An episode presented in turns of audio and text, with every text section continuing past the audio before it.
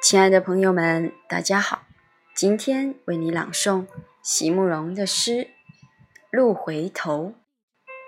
席慕容，全名慕容席联博，当代画家、诗人、散文家。一九六三年，席慕容台湾师范大学美术系毕业。一九六六年，在比利时布鲁塞尔皇家艺术学院完成进修，获得比利时。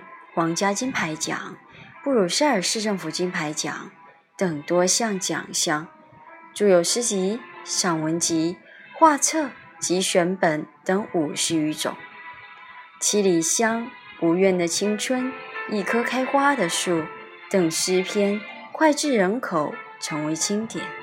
席慕容的作品多写爱情、人生、乡愁，写得极美、淡雅、剔透。抒情灵动，饱含着对生命的挚爱真情，影响了整整一代人的成长历程。